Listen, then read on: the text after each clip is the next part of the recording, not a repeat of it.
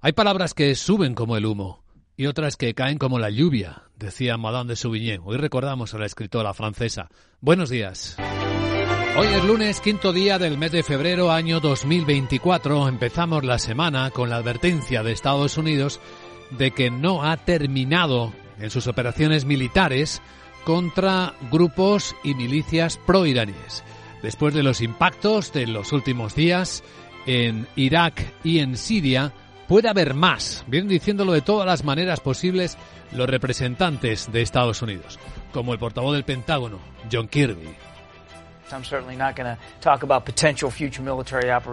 que no va a hablar de operaciones militares futuras, pero lo que diría, y es un punto realmente importante, es que lo que vieron el viernes por la noche solo fue la primera ronda. Habrá acciones de respuesta adicionales tomadas por la Administración contra las guerrillas y los grupos que la respaldan. También el jefe asesor de seguridad nacional de la Casa Blanca, Jake Sullivan, lo confirmaba. Es el principio de nuestra respuesta. Habrá más pasos, algunos de esos pasos se verán, algunos que puede que no, pero se tomarán más medidas para responder a la trágica muerte de los tres valientes del servicio estadounidense. No podemos descartar que haya más ataques de milicias respaldadas por Irán en Irak, en Siria o de los Houthis. Houthis que siguen ahí presionando en el Mar Rojo. No tenemos noticia de operaciones en las últimas horas. Después de los 30 barcos atacados, 13 fueron impactados por los misiles o los drones hutíes y las respuestas militares eh, estadounidenses y británicas que también aseguran se mantendrán. Pero en la escena tenemos que situar otras tensiones eh, geopolíticas, geoestratégicas que pueden tener impacto también de una manera o de otra en los mercados sobre todo en las expectativas, porque del fin de semana nos llegan las cautelosas palabras del presidente de la Fed, Jerome Powell, diciendo que sí, bajarán los tipos de interés, pero con lo fuerte que está la economía, con mucho cuidado. Economía así de fuerte, decía Powell en la CBS, creemos que podemos abordar con cautela la cuestión de cuándo empezar a reducir los tipos de interés. Creo ver más pruebas de que la inflación se, se mueve de forma sostenible hacia el 2%, que es el objetivo de los bancos centrales, de todos los bancos centrales.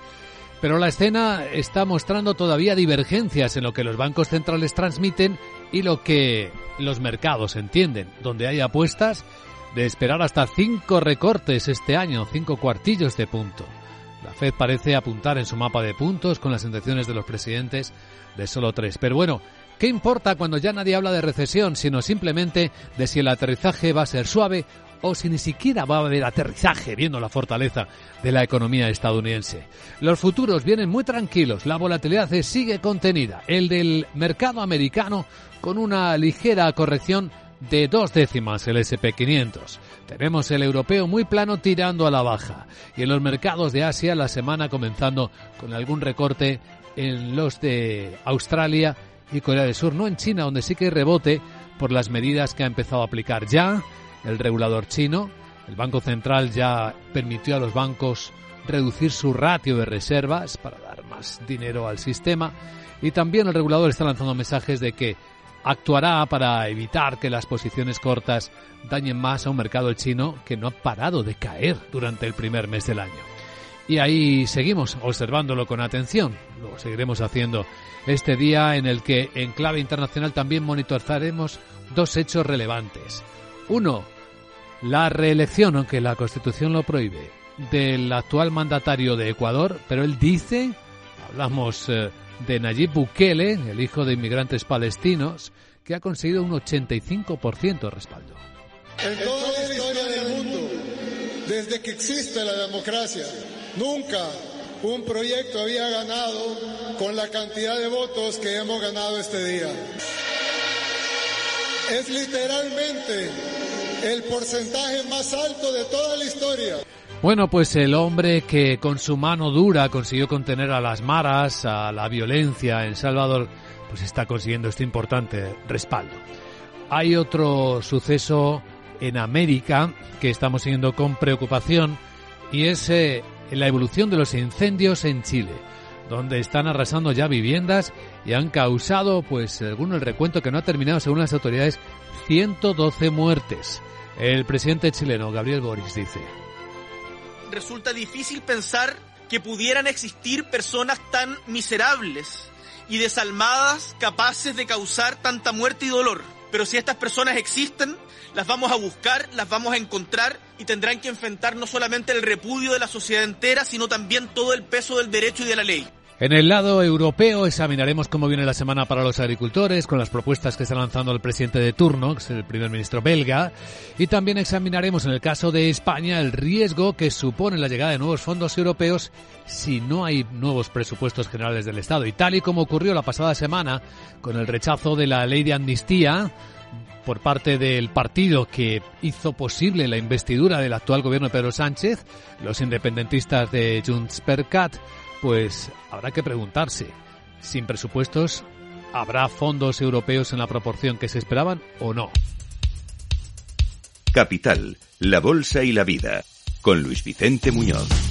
Este es el primer informe de preapertura de los mercados de Europa. Empieza una nueva semana, tenemos la volatilidad contenida, es decir, sigue habiendo bastante confianza en el mercado de que nada de momento va a enturbiar la expectativa de que en el caso americano el mercado sigue siendo muy alcista, pese a correcciones puntuales como la que hoy podemos tener.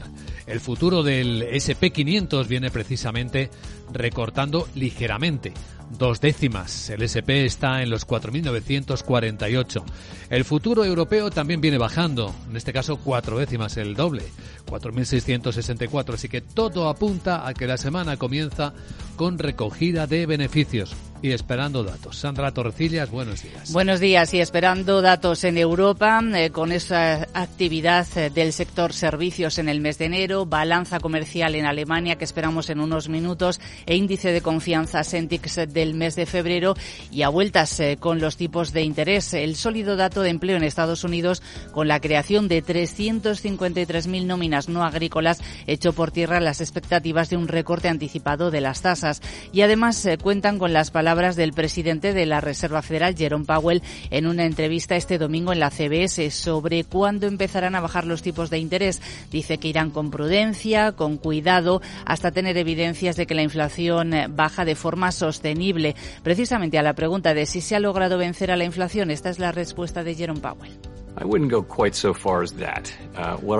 Dice Powell que no iría tan lejos, que lo que puede decir es que la inflación ha bajado realmente en el último año y de forma bastante acusada en los últimos meses, seis meses. Estamos haciendo grandes progresos. El trabajo no está hecho. Estamos muy comprometidos a asegurarnos de que restablecemos plenamente la estabilidad de precios en beneficio de la gente. Y por supuesto, durante la semana vamos a ir recibiendo múltiples resultados empresariales. Bueno, tenemos noticias que sumar a los protagonistas de este lunes en el que se nos acaba de colar Acerinox. Sí, acaba de anunciar que compra una compañía estadounidense que se llama Haines International. Es una empresa especializada en el sector de aleaciones especiales. Dice Acerinox que si el acuerdo de venta fuese aceptado por la mayoría de los accionistas de Haines, será obligatorio para todos y percibirán el importe de 61 dólares por acción en metálico. Supone una contraprestación total, está informando Acerinox en estos momentos, a la CNMV de 798 millones de dólares. Por supuesto, dice que el acuerdo tiene que ser sometido a la autorización previa de las autoridades de competencia de Estados Unidos y del Comité de Inversiones Extranjeros de ese país. Hay una compra, por lo tanto, con acuerdo de ambos consejos, así que si no ponen objeciones los reguladores, las autoridades, pues se supone que irá bien. Otros protagonistas de hoy tienen que ver con los resultados empresariales y aquí tenemos en el sector eh, bancario a Unicredit. Que se ha comprometido, por cierto, a igualar en 2024 el resultado del año anterior, eh, pese al contexto negativo económico, dice. El beneficio de 2023 ha sido muy superior a lo esperado y el banco además señala que va a repartir todo entre los accionistas. El beneficio neto del cuarto trimestre ha sido de 2.800 millones de dólares, que es más del doble de lo esperado por los analistas el eh, banco italiano dice que va a pagar a los inversores 8.600 millones de euros en recompra de acciones y dividendos con cargo a los beneficios de 2023. Eso supone el 100% del beneficio. Y a partir de este año adoptará una política de reparto de payout del 90% y aumentará ligeramente la parte en efectivo.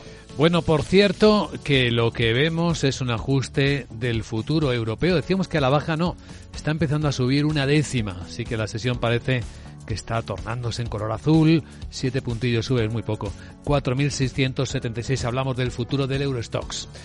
Eh, ¿Alguien más antes eh, de ver a los americanos? Pues vamos a ver si tiene en el mercado algún efecto esa información que contábamos hace unos minutos que publica Financial Times eh, que Irán habría utilizado dos de los mayores bancos del Reino Unido para mover dinero de forma encubierta por todo el mundo como parte de un plan para evadir las sanciones respaldado por los servicios de inteligencia de Teherán y ahí menciona al banco británico Lois y a Santander UK y también estamos esperando los resultados resultados eh, trimestrales de Vodafone. Bueno, pues a continuación, claves de un mercado americano que nos dejó al SP500 el viernes otra vez en récord histórico.